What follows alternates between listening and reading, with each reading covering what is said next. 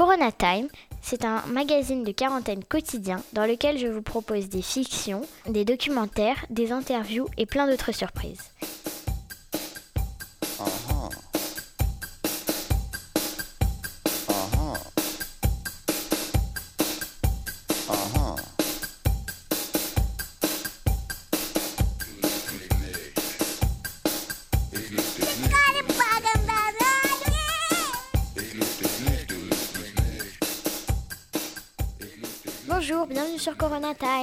Aujourd'hui, nous continuons notre voyage à travers le monde et plutôt l'Europe pour l'instant. Pour le sommaire, je vous donne quelques indices. Nous rencontrerons Till, Louisa et Sophie Scholl? Bonne écoute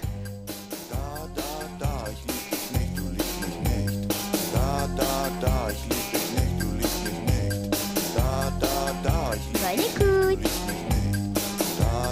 Bonne écoute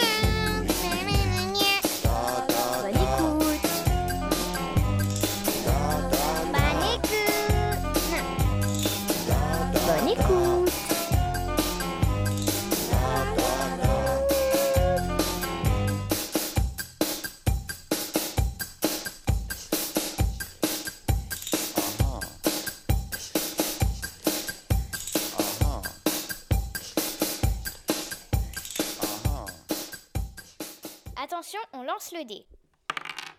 6 On part pour 600 km. Où est-ce que ça nous amène? En Allemagne, en Autriche ou en Yougoslavie? En Allemagne. On choisit l'Allemagne? Alors pour cet épisode, j'ai pensé qu'on pourrait mettre un conte allemand. Donc on a d'abord vu les frères Grimm.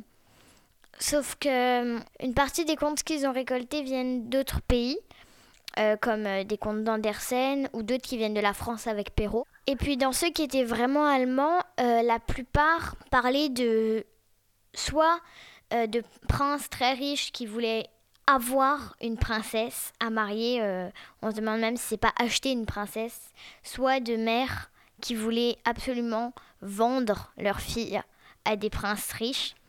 Donc on s'est dit que c'était pas très palpitant. Et on a trouvé une histoire euh, complètement différente qui fait partie des contes populaires allemands. C'est l'histoire de Till l'Espiègle.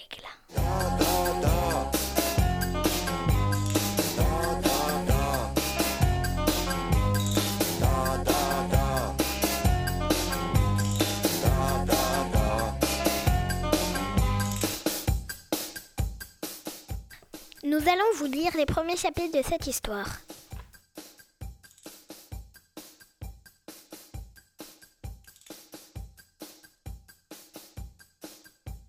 Chapitre 1 La naissance de Till et comment il fut baptisé trois fois dans la même journée.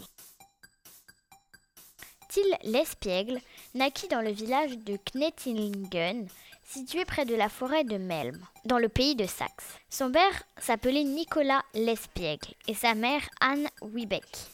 Aussitôt que l'enfant fut né, ils l'envoyèrent au village d'Ampleven pour le faire baptiser et lui firent donner le nom de Till l'Espiègle. Till de Hutzen, seigneur d'Ampleven, fut son parrain.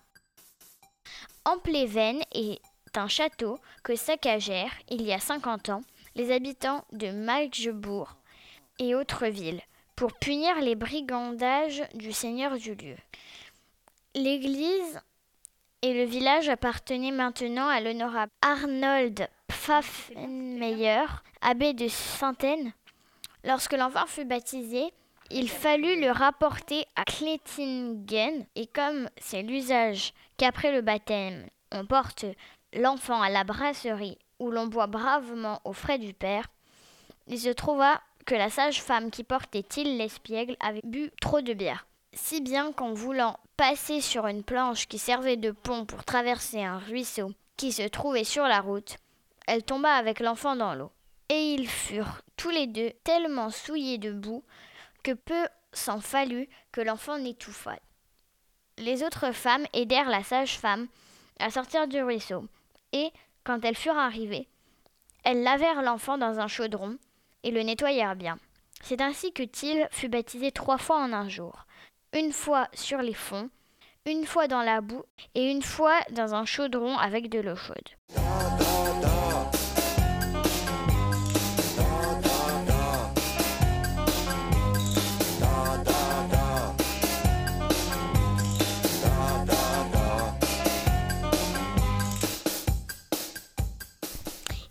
Chapitre 2 Comment les paysans et les paysannes se plaignaient du jeune Till, l'espiègle, et disaient qu'il était un polisson, et comment il monta à cheval derrière son père et ce qu'il y fit. Aussitôt que Till l'espiègle fut assez grand pour se tenir debout et marcher seul, il commença à jouer avec les petits enfants. Il faisait toutes sortes de singeries. À peine âgé de trois ans, il se mit à faire tant de polissonneries que les voisins allaient sans cesse se plaindre à son père et lui disaient que Till était un polisson. Alors son père lui dit Comment cela se fait-il donc que tous nos voisins se plaignent que tu es un polisson? Cher père, répondit-il, je ne fais pourtant rien à personne, et je veux te le prouver clairement. Va prendre ton cheval, et je monterai derrière toi. Et nous parcourrons ainsi les rues. Je ne dirai rien, et tu verras qu'ils crieront encore après moi. Le père y consentit et le prit derrière lui sur son cheval. Alors Till leva sa robe et montra son derrière, sur quoi les voisins et voisines se mirent à crier. N'as-tu pas honte, polisson? Alors Till dit à son père. Entends-tu? Tu vois bien que je ne dis rien et que je ne fais rien à personne. Et pourtant, les voilà qui me traitent de polisson. Alors le père prit son cher fils et le plaça devant lui sur son cheval. Till se tint bien tranquille en apparence, mais il ouvra une grande bouche et faisait des grimaces et montrait sa langue. Les gens se mirent à crier. Voyez ce petit polisson Alors son père lui dit Tu es vraiment né sous une mauvaise étoile. Te voilà si bien tranquille, ne disant rien et ne faisant rien à personne, et pourtant on dit que tu es un polisson.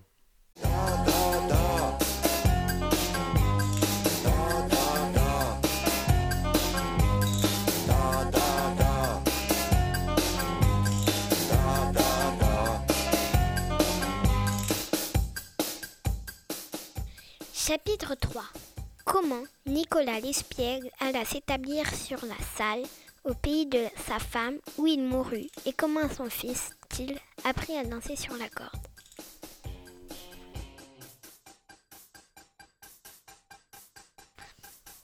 Alors Nicolas l'espiègle se décida à quitter le pays avec son fils et alla s'établir sur les bords de la salle dans le pays de Magdebourg. Sa femme était à cet endroit. Bientôt après, le vieux Nicolas mourut. Till et sa mère restèrent ensemble, mangeant et buvant sans compter, si bien qu'ils tombèrent dans la misère. Till ne voulut apprendre aucun métier. Jusqu'à l'âge de 16 ans, il ne fit que vagabonder et n'apprit que des jongleries. La mère de Till habitait dans une maison dont la cour donnait sur la salle.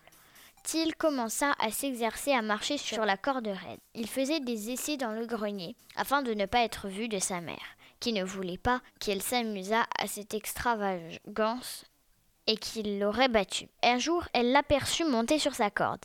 Elle prit un gros bâton et courut après lui pour le battre. Mais il s'échappa par une fenêtre et se sauva sur le toit, où elle ne put le suivre. Il continua à s'exercer, et lorsqu'il fut un peu plus âgé, il tendit au-dessus de la salle une corde qui tenait d'un bout à la maison de sa mère et de l'autre à une maison située de l'autre côté de l'eau. Lorsqu'ils virent la corde, une foule de gens, jeunes et vieux, accoururent pour voir quel bon tour l'espiègle allait faire. Comme il était sur la corde, et au plus fort de ses singeries, sa mère l'aperçut. Ne lui pouvant faire autre chose, elle monta sournoisement au grenier, où la corde était attachée, et la coupa net. Till tomba dans l'eau et prit un bain copieux dans la salle. Les paysans qui étaient là se mirent à rire et à le railler. Les gamins lui criaient Baigne-toi bien. Etc.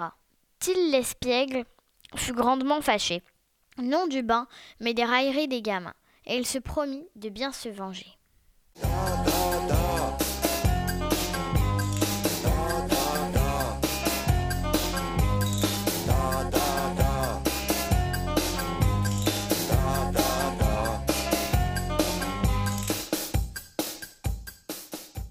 Chapitre 4 comment Till l'espiègle se fait donner environ 200 paires de souliers et comment il fait que vieux et jeunes se prennent aux cheveux.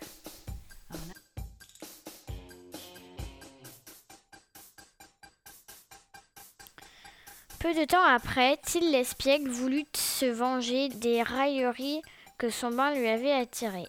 Il attacha la corde dans une autre maison et la tendit sur la salle. Puis il annonça qu'il marcherait sur la corde. Aussitôt, jeunes et vieux accoururent pour le voir. Alors il dit aux jeunes gens de lui donner chacun son soulier gauche, et que cela lui servirait à faire un bon tour quand il serait sur la corde.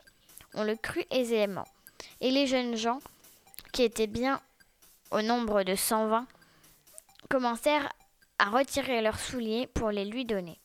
Dès qu'il les eut, il les passa à une courroie et les emporta. Quand il fut sur la corde avec les souliers, chacun le regardait de tous ses yeux, pensant qu'il allait faire quelques bons tours. Les jeunes gens commençaient à être inquiets et auraient bien voulu ravoir leurs souliers. Qu'il était sur la corde. Après quelques tours, il s'écria. Attention, que chacun cherche son soulier. Ce disant, il coupa la courroie et jeta tous les souliers pêle-mêle sur le sol. Alors, chacun de se précipiter sur la masse de souliers et d'attraper ce qu'il pouvait.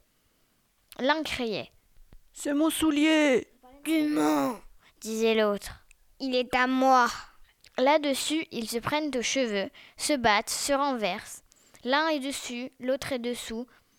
L'un crie, l'autre pleure, un autre rit. Cela dure si longtemps que les parents des jeunes gens s'en mêlent et commencent à se pelauder rudement. Cependant, Till était sur sa corde et leur criait en riant. Hé hé, cherchez vos souliers. Comme l'autre jour, je me suis baigné. Puis il gagna le large et laissa vieux et jeunes se disputer les souliers. Mais de quatre semaines, il n'osa se montrer. Il passa tout ce temps auprès de sa mère, occupé à raccommoder des souliers. Sa mère en fut toute joyeuse. Elle pensait qu'il n'y avait pas encore à désespérer. Mais la femme ne savait pas le tour qu'il avait joué, par la suite duquel il n'osait sortir de la maison.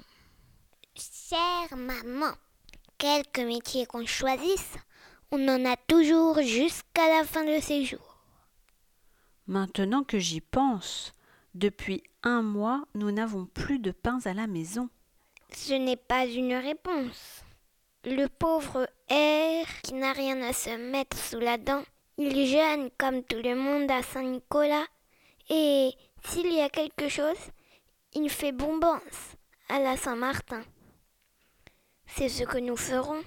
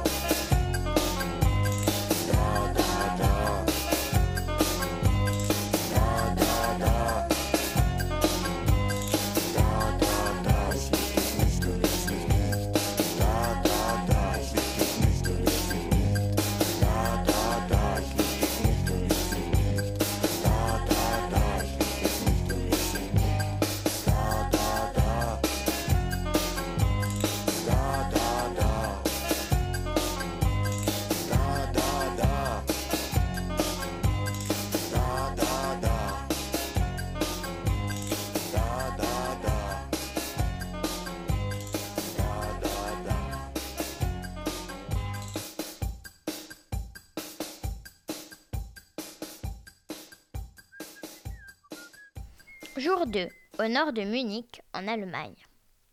Nous sommes en Allemagne. Berlin, la capitale, se trouve au nord-est, et Munich, la ville où nous sommes, se trouve dans le sud-est. Les gens parlent l'allemand.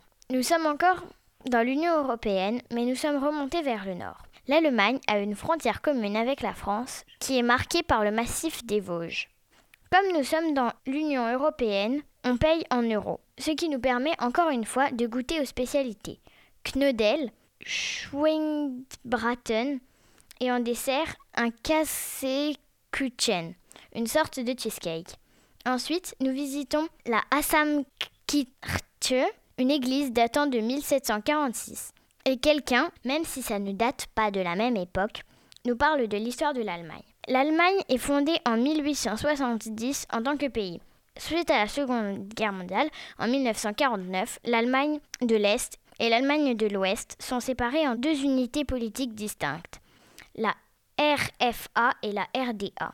L'Allemagne est séparée quand ils ont construit le mur de Berlin en 1949. En 1989, le mur est détruit. L'Allemagne se réunifiera en 1990 après la chute du mur de Berlin. L'Allemagne compte 83 millions d'habitants en 2018.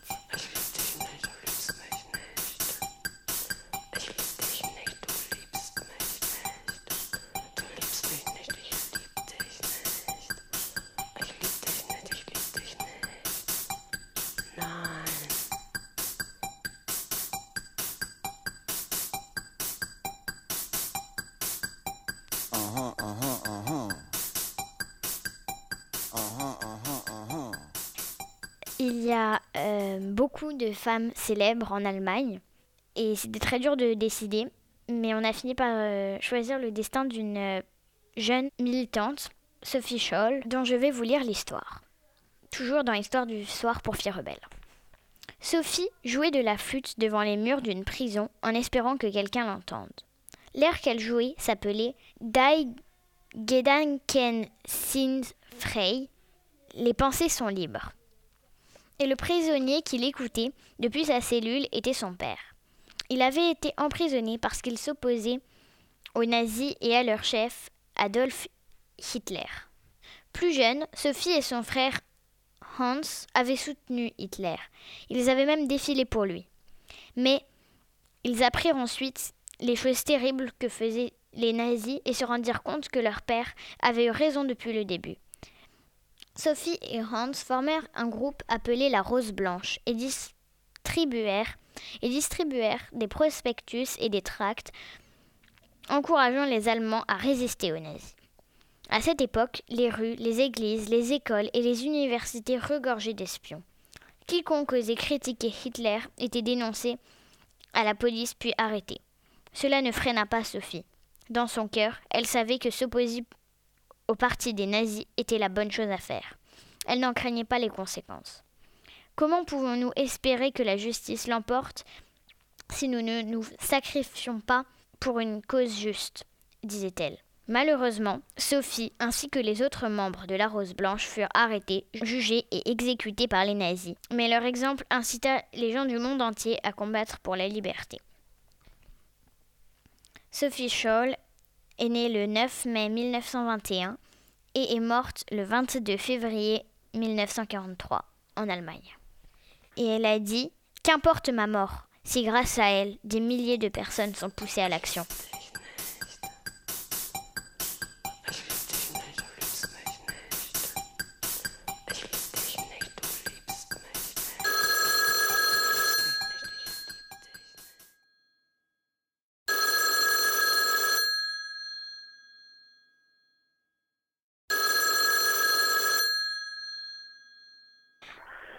Allô?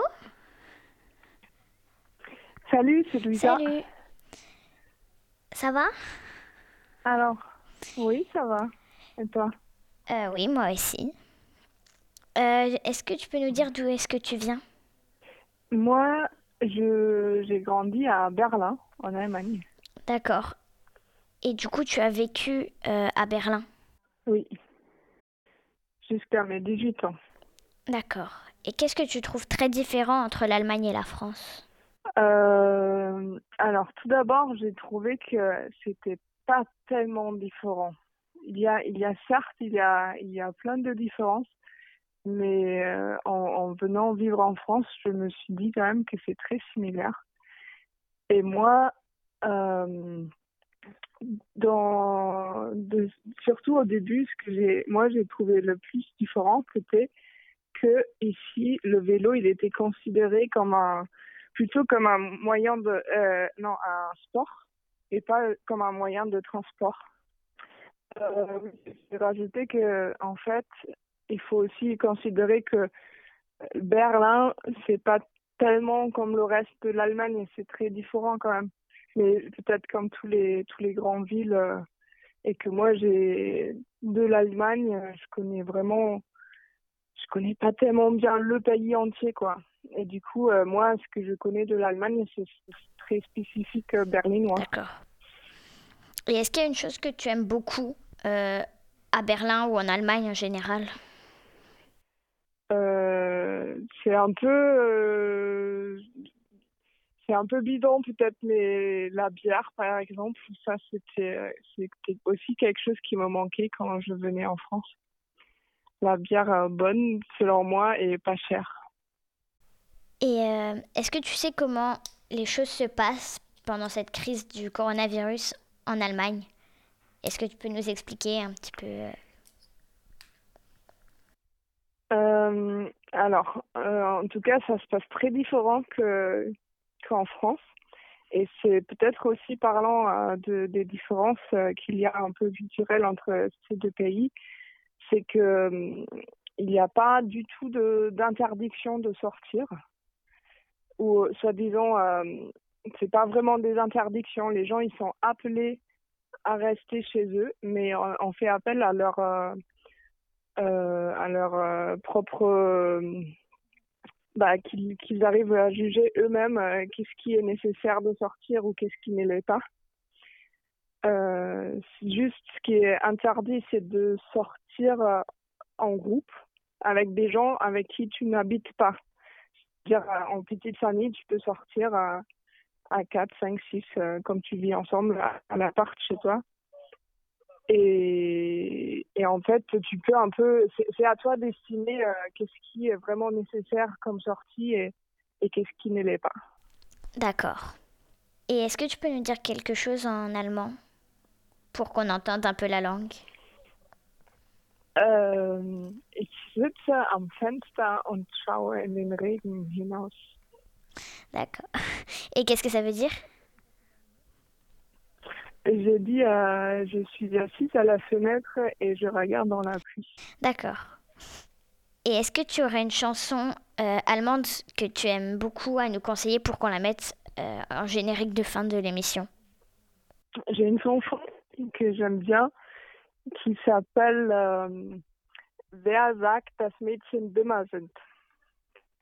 C'est c'est une chanson, euh, et déjà à son titre, euh, il, il est euh, un peu un titulaire de la chanson qui, qui, qui s'appelle, qui dit que euh, les filles sont plus bêtes. J'allais te demander, en gros, ça parle de quoi? Bah, c'est c'est comme le titre le dit, euh, c'est une chanson sur sur euh, les filles euh, et comment euh, c'est une chanson d'une pièce de théâtre et qui m'est quand j'ai quand j'ai réfléchi à ma mère, à ma, mon éducation, mes parents, tous les deux, il y a cette cette chanson là qui me revient et il parle sur comment euh, filles elles sont pas plus ni plus bêtes ni moins courageux ni bah, plein d'astuces euh, quand on dit que des fois ils sont elles sont euh, euh, comme tu dis qui font que énerver tout le monde et et, et tout ça et en fait euh, qui dit juste non tous les enfants sont pareils Ok. Eh bien, merci beaucoup pour euh, cet entretien et euh, je te dis à bientôt. merci À bientôt. bientôt.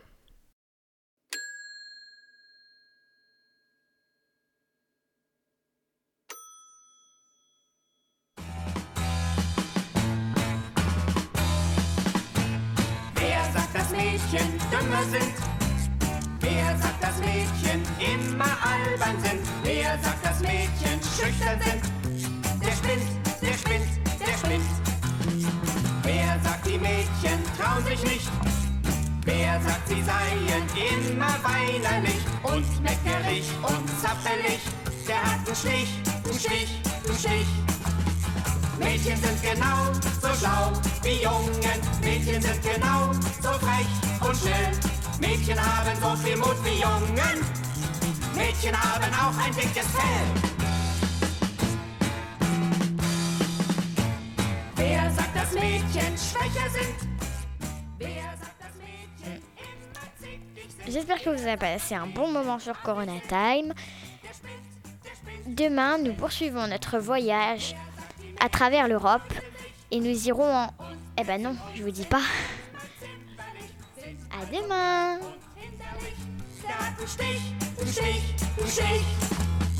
Mädchen sind genau so schlau wie Jungen. Mädchen sind genau so frech und schnell. Mädchen haben so viel Mut wie Jungen. Mädchen haben auch ein dickes Fell.